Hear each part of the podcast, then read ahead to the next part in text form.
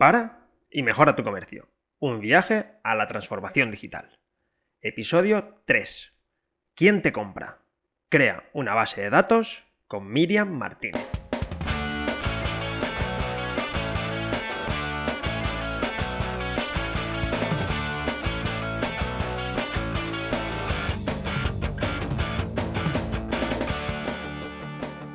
Hoy tenemos en el programa a Miriam Martínez, que nos contará un caso más común de lo que parece. Hola Miriam, ¿qué tal? Hola Javi, muy bien, encantada de estar aquí eh, en tu programa. Bueno, eh, cuéntanos quién eres y a qué te dedicas para que te conozcan todas las personas que nos están escuchando. Bueno, soy Miriam Martínez, emprendedora. Soy eh, directora de la empresa Genios es un centro de extraescolares de robótica educativa y programación de videojuegos. Tenemos alumnos desde 3 años hasta 16 y actualmente también dirijo el departamento de comunicación y marketing de un centro educativo yo había comentado a todas las personas que nos siguen que nos ibas a contar un caso mucho más común de lo que parece y que nos ibas a dar unas claves pues, para, poder solucionarlo. Eh, ¿cuál, es este caso? Bueno, el título ya lo desvela bastante, eh, porque lo hemos dejado bastante claro desde el principio, pero cuéntanos este caso y, qué es lo que sucede. A ver, yo voy a hablaros, hablaros sobre la importancia que es tener una base de datos, una base de datos de, de clientes para poder un poquito gestionar lo que son sus necesidades, conocerlos mejor, saber sus hábitos de compra, para de este modo poder llegar más fácilmente a él y que esas personas lleguen a comprar nuestro producto o bien contratar nuestros servicios. Y parece que sea una, una cosa bastante convencional, bastante fácil, pero hay muchísimas empresas que no disponen de base de datos y me he encontrado con casos verdaderamente muy muy simpáticos, la verdad. Bueno, el otro día cuando coincidimos en, la escuela de comercio, eh, estuvimos comentando, o nos comentaste, bueno, el, caso de que todas las personas participantes, o, muchas de las personas participantes no tenían esta base de datos, no se habían generado. Pero luego, sin embargo, sí que hay una entrada de, correos electrónicos. Por ejemplo, una de las acciones que suelen hacer algunas de las empresas o de, los comercios es que eh, cogen datos de los clientes, o bien teléfonos, o bien correos electrónicos. Una de las campañas que más se hacen son, por ejemplo, los sorteos. Y ah, cogen toda la documentación de los sorteos, una acción que verdaderamente es atrayente, atrae a clientes, pero eh, ¿qué pasa? Se hace el sorteo, lo ponemos en redes sociales, muy bien, mucho impacto. ¿Qué hacemos con esa cajita del sorteo? La tiramos a la basura. Todo eso son oportunidades de, compra de, por parte del cliente, de venta nuestra, que la estamos tirando completamente a la basura y perdiéndola. Una manera de que esto no ocurra sería coger esa cajita, no tirarla a la basura, abrirla y poner todos esos datos en una base en una base de datos, picarlo todo para tener los contactos de nuestros clientes, clientes que ya han venido una vez a nosotros y que tenemos la posibilidad de ofrecerle nuestros servicios o bien nuestro producto. Entiendo, Miriam, que, um, esto es algo también común que nos hemos encontrado en muchas ocasiones, que es mucho más fácil volver a venderle a una persona que ya ha confiado en tu producto o servicio y sin embargo no estamos aprovechando esta capacidad porque eh, nos encontramos con que la mayoría de comercios no tienen una, base de datos de, clientes. Y algo mucho más importante eh, en esta época es que en el caso de que nos vuelvan a confinar o que tengamos un espacio de, libertad eh, controlada, tener una base de clientes, imagino que también nos puede ayudar a poder comunicarnos en un momento dado con, todas estas personas, ¿verdad? Por supuesto, es, la, clave hoy en día con todo el tema del confinamiento o de un posible nuevo confinamiento. Es primordial porque tenemos un teléfono de contacto o un correo electrónico o una dirección por si queremos enviar algún mailing que lo que hace es contactar directamente con personas que ya se han puesto en contacto con nosotros. Y eso es súper importante porque lo más difícil es la primera toma de contacto entre tu empresa y el cliente. Y eso ya lo tenemos. Lo tenemos es que aprovechar. Manera de aprovecharlo con estos datos. Estos datos no hay que tirarlos a la basura, hay que trabajar. Cuando dices estos datos, eh, ¿a qué datos te refieres? ¿Qué datos crees que deberíamos recopilar? Además del nombre, eh, dirección de correo electrónico y en este caso, si podemos, teléfono, porque como ya hemos visto en una ocasión, el WhatsApp, el, Line o, este tipo de aplicaciones como Telegram también eh, se han vuelto imprescindibles a la hora de gestionar eh, las ventas en, periodos donde bueno, estamos confinados o incluso a día de hoy ya mm, las costumbres, los hábitos de consumo de, muchos clientes han cambiado y incluso a pesar de poder ir, siguen utilizando eh, pues el WhatsApp para hacer los pedidos, como lo hacían en el confinamiento. ¿Qué datos crees tú que sean importantes a la hora de analizar cómo podemos aprovechar esta lista de, personas que ya han confiado en nuestro comercio? A ver, siempre tiene que haber una vinculación entre lo que son los datos, digamos, de una persona física, lo que es la, dirección, teléfono, bueno, lo, más primordial de lo que son los datos de, contacto de una persona, en lo que son sus hábitos de compra. Eso tiene que estar relacionado. Yo tengo que eh, saber quién es mi cliente y en el momento que venga a comprar, eh, identificarlo para yo poderlo volcar a esa base de datos, conocer sus hábitos de compra para después ofrecerle lo que ellos necesitan. Por ejemplo, si yo soy una mamá que tengo niños pequeños y tengo una tienda de ropa en general, hombres, mujeres, niños, pues a ese, a ese perfil de cliente lo más recomendable sería enviarle, por ejemplo, ropa de mujer, sí, ropa de, de hombre también, pero la parte de niños también se la tendríamos que, enviar. ¿Qué más podemos recopilar? Podemos recopilar el tipo de familia que es, a lo mejor también, si tienen niños, las edades que tienen. Eso ya es ir acotando lo que es un poquito las necesidades de cada perfil de cliente que tenemos, ¿vale? Más datos que se podían recopilar a nivel legal necesitaríamos el DNI por el tema de, la LOPD, de la Ley de Protección de Datos. Es importante el DNI porque también me ha pasado que ah, por no tener DNI después no podía aprovechar esa base de datos porque era primordial tener el DNI de la persona.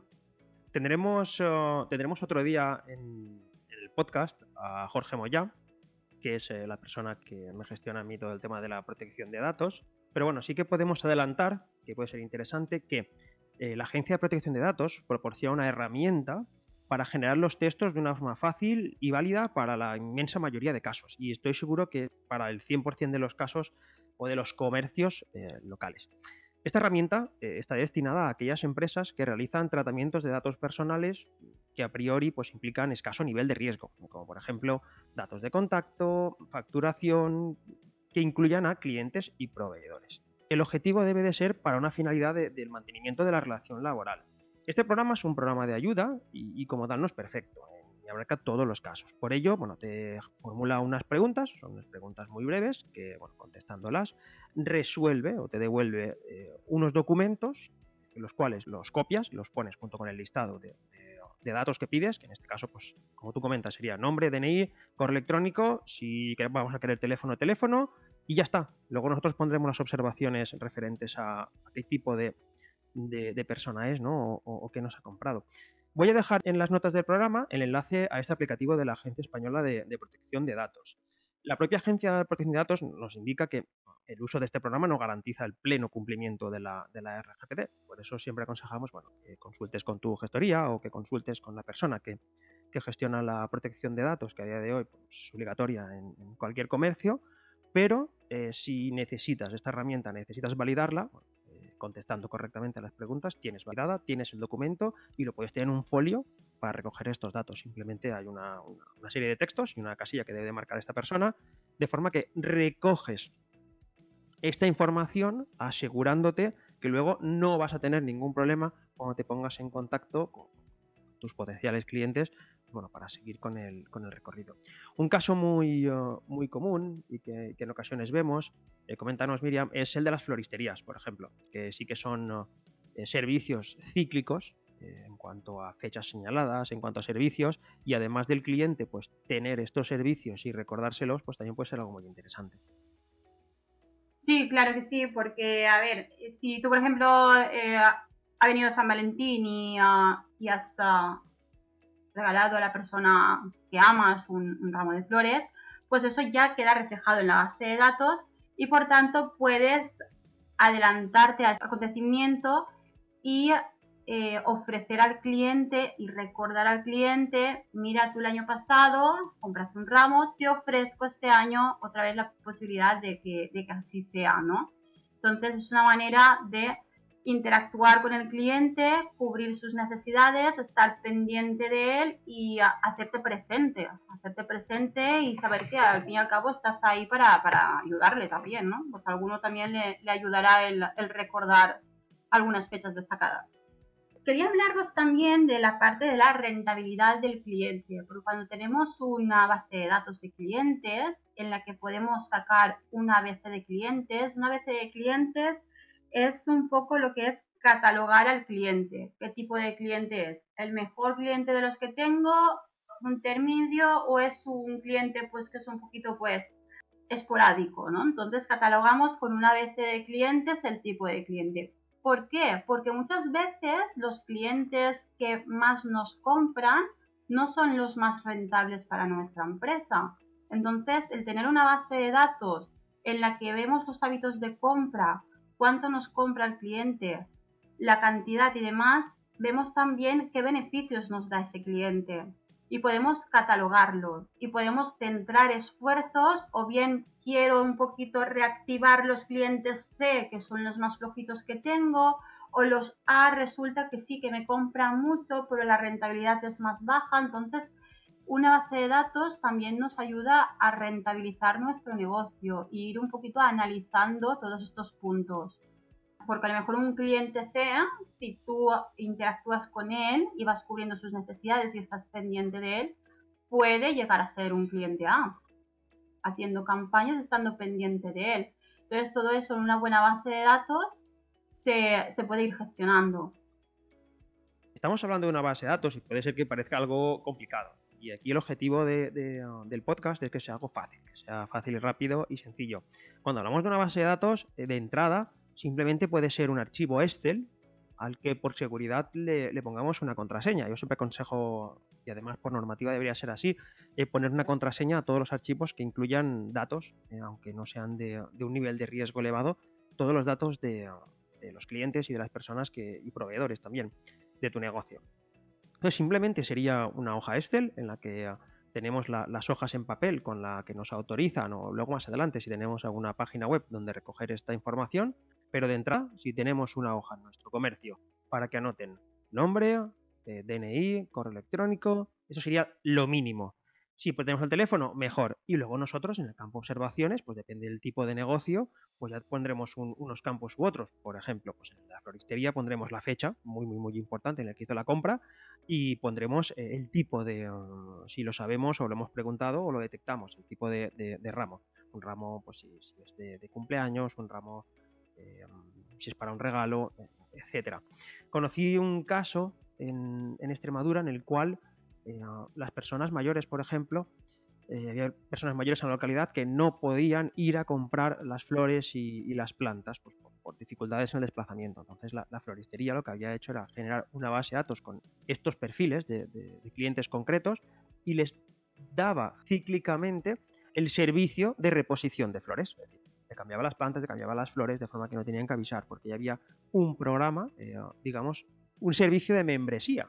Entonces eh, sí que es susceptible que en todos los comercios donde nuestro producto, nuestras compras sean eh, cíclicas, sean repetitivas, que lo tengamos en cuenta y actuemos de forma eh, proactiva.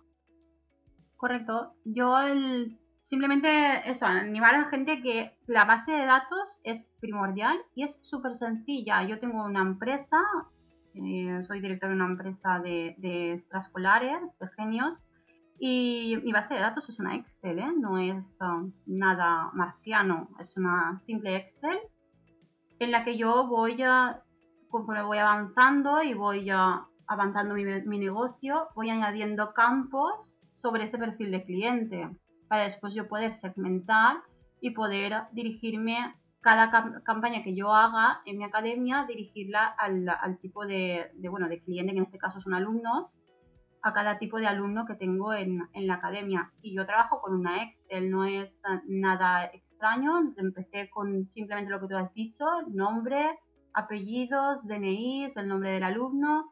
En este caso yo sí que pongo la edad que tiene el alumno, cuando empieza, por eso le pongo una fecha de alta, porque los niños van creciendo. Entonces, con una simple base de datos de una Excel, yo ya puedo ir trabajando y ir dirigiendo mi negocio. Bueno, Miriam, eh, ya hemos llegado al final del programa. Cuéntanos cuál es tu propuesta concreta para este programa de hoy y, sobre todo, eh, dónde podemos encontrarte. Vale, Javi, pues bueno, mi propuesta es que cojamos una Excel y empecemos a volcar los datos de nuestros clientes, datos sencillos, fáciles, nombres, dirección, contactos. Y a partir de ahí veremos como poquito a poco iremos ampliando esta base de datos y nos ayudará a llevar nuestro negocio muchísimo mejor, cubrir mejor las necesidades de nuestros clientes e ir evolucionando. Y encontrarme, me podéis encontrar en, en mi página web www.genios.net o en info arroba net Y ah, bueno, recordaros que hasta ahora nuestras propuestas en, en, la robótica educativa eran presenciales, pero debido a la situación que estamos viviendo, ahora también tenemos clases online. Entonces, animo a los centros educativos, a los alumnos que si alguien tiene alguna duda, quiere hacer alguna consulta, en nuestra web o en nuestro correo electrónico puede contactar conmigo y os podré un poquito explicar un poquito más en qué consisten las clases, cómo lo hacemos, tanto la, de forma presencial como de forma online. Muchas gracias, Miriam. Muy bien, Javi, pues nos vemos, bueno, nos escuchamos la semana que viene. Hasta luego, Javi. Saludos. La semana que viene veremos la importancia de la imagen con Amparo Muñoz Morellá. Yo no me lo perdería. Si quieres que imparta una formación en un evento o en una institución, visita javiersanchoboils.com. Allí puedes encontrar toda la información sobre las formaciones individuales o sobre la escuela de comercio. Muchas gracias por estar ahí, por vuestras oraciones de 5 estrellas en iTunes, en iVoox y Spotify. Y recuerda que si quieres recibir las novedades, debes suscribirte en tu gestor de podcast favorito. Y si quieres recibir la información por correo electrónico, suscríbete a la newsletter. Seguimos el viaje a la transformación digital en el siguiente episodio. Hasta entonces, para y mejora tu comercio.